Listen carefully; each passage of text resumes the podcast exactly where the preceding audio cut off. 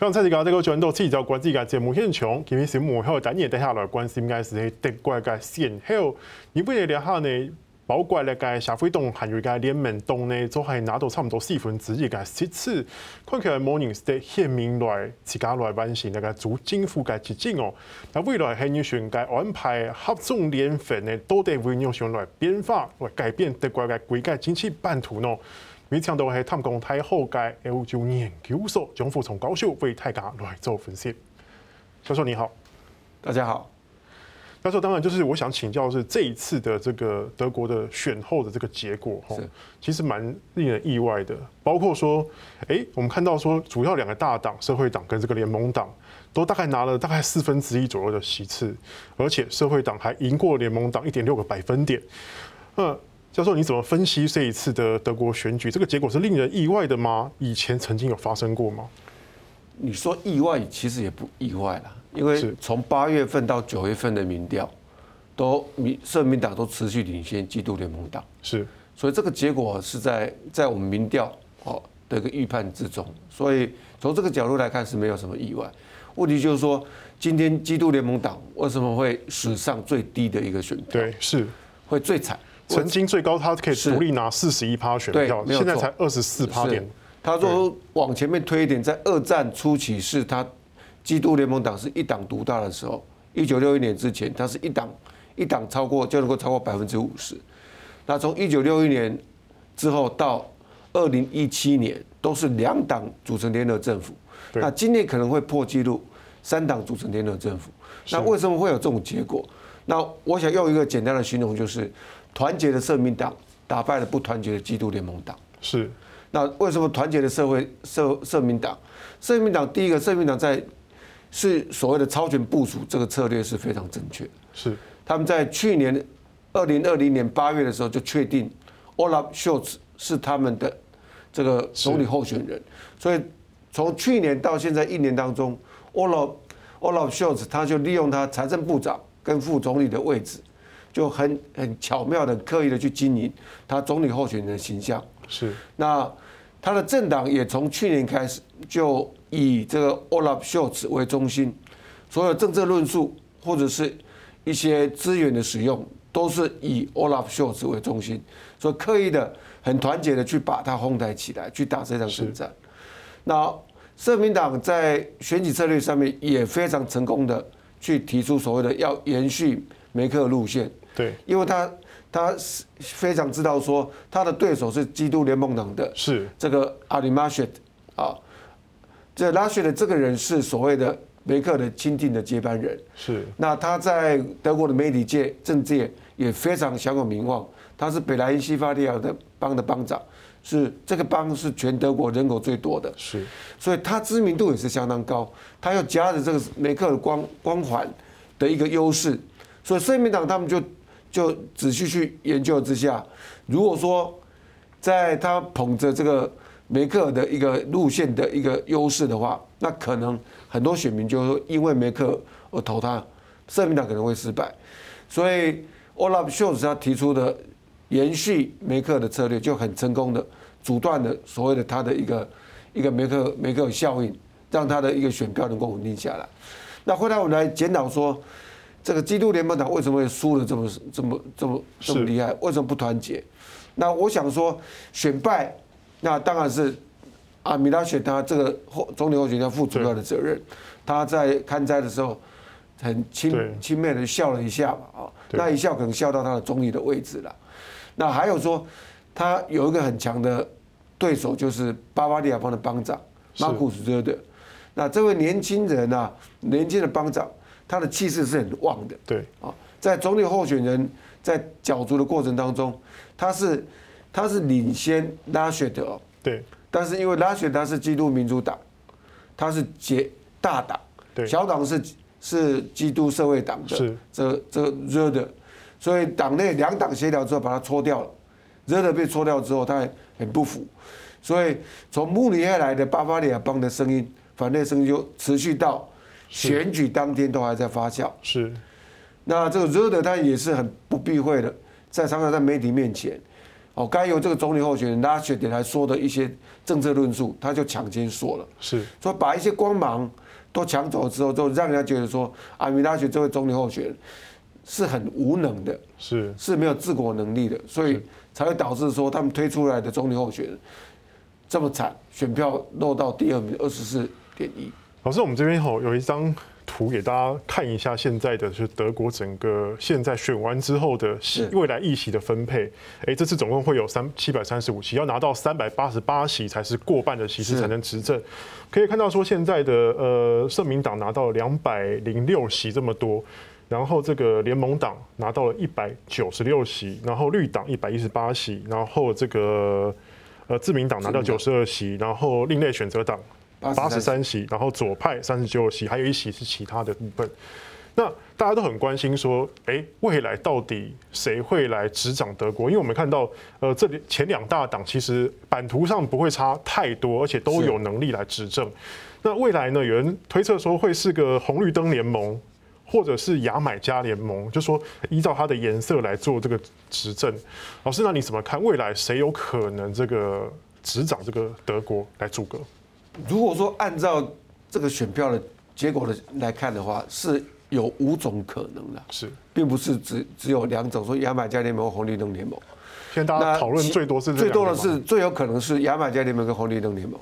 那其他两个、其他三个可能的组合是以大联合、以社民党跟基督联盟党为基础的，啊，一个一个联合联合模式。这个板子里面就看得很清楚嘛，两百零六加上一百九十六，就已经超过三三百，就是将近四百多席了嘛。对，已经超过三百八十八的半数了。所以说，基本上这个大联合政府，红的跟黑的结合成联合政府，这个也是一个选项之一。老师，那有可能吗？或者是以这个红的、黑的加上一个绿的啊，形成所谓的肯雅对联合政府，或者是红的、黑的、黄的对。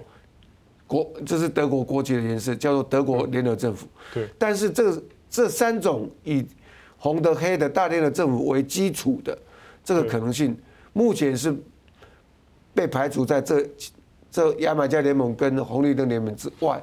怎么说呢？因为社民党他坚持不跟基督联盟党在合作了。是。因为梅克尔任任。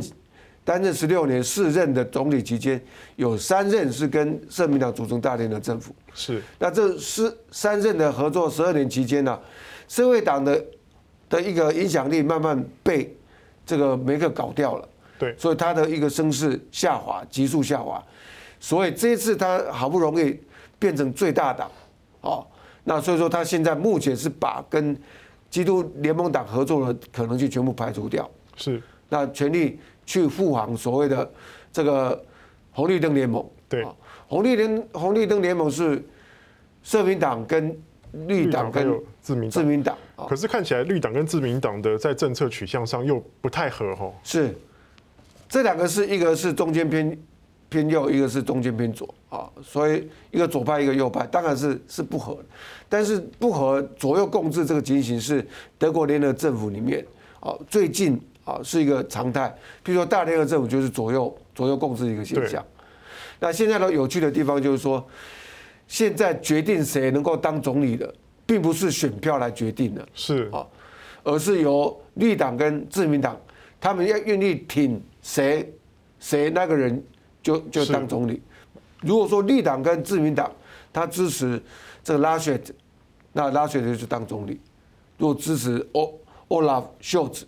那社民党的秀子他就当为当总理。我是提到这个哈，我们可以看到说，这次德国选举其实小党的崛起其实已经占了一个很大的影响力。是，你的形容非常好，小党崛起是这一次选举的一个特色。跟这个社民党，甚至连另类选择党，他们其实都是有增加的支持度，都有增加的。是，是不是现在变成说，哎，这两个党的态度其实是至关重要？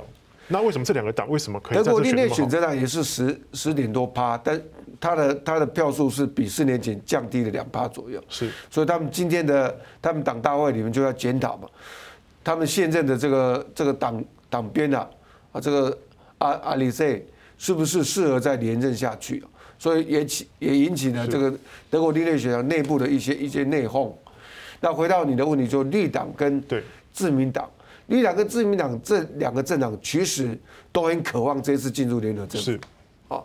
那他们也很破例的，在这次选举之后，现在我们看到说，德国政坛柏林政坛里面，在谈联合政府的动作，不是社民党跟基督联盟党，而是绿党跟自民党。是，他们先谈，那这个礼拜五要谈第二次。那接下来才由自民党跟基督联盟党来谈，是啊，社民党跟基督联盟党来谈，所以这个就是很特别的一个现象。那所以说，人家就说绿党跟自民党是所谓的 kingmaker 造王者，是这次他们是决定这个联合国呃联合政府或者是是总理的一一个一个一个一个决定者哦。那这两个政党确实是在很多政策是。是会相打架的，对，所以所以说他们最近会不会主达成默契，愿意合作，然后去挺自民党或基督民主党？如果说这两个这两个党，绿党跟自民党谈判破局，那就要回到大连的政府的模式哦。是，所以所以你刚才讲说大连的政府会不会再出现？它的可能性是在这个地方，但是我刚才强调强调说，绿党跟自民党他们有很强烈。执政的一个欲望是，所以我我个人的预判，他们两个会放下他们的身段，那尽量协调出一个结果来。好，那绿党最坚持的这个绿色政策、环保政策，哦，拯救地球的政策，这个绿色政策，他在选举期间的话是讲的太乌托乌托邦式，太理想化了，讲的太满，所以现在要收回来一点哦。对，所以说他在选战末期他就有点收敛了，啊，因为你讲太满。那在不要忘记，德国现在最大的最大的目标，不是要推行绿能政策哦，而是拯救德国经济。在后疫情期间，要拯救德国经济。刚好是自民党的对，所以你说绿党如果说把这个环境政策好，那推得太极致的话，你就会伤到这个德国的经济。是，那自民党它在这个趋势底下，它是有它的优势。你讲的没错。他是所谓强调自由经济的，对，啊，他是强调这个要避免要避免征税的，啊，要让资方活力能够再现，然后让德国的经济推展出来，所以他这一次的成绩里面算是啊，这几年来算是最好的，他已经拿到九十二席，哦，十点多八嘛，哦，那他是进步的，哦，那绿党他的进步幅度算是啊在算是这几个政党里面算是最高的，对，但是他。有有有很多人是觉得可惜啊，对，因为他在选举曾经是超越基督基督联盟党，是。成为最强的政党，是，所以那时候就就有政党里面在谈说德国会出现第一位啊绿党的女总理，是啊，但是后来他这位他的代表阿雷阿娜雷娜贝尔博有很多履历的丑闻啊，或者是他逃税的丑闻啊，是，那之后他就声势大滑。那结结果出来才十四点多趴，对，所以他他们是觉得有点失望，但是也是历年来最好的一个记录。是，啊，好，老师，我们这边先休息一下，我们等下继续聊。OK，感谢欢迎哈，等下后继续来关注来德国先后发展。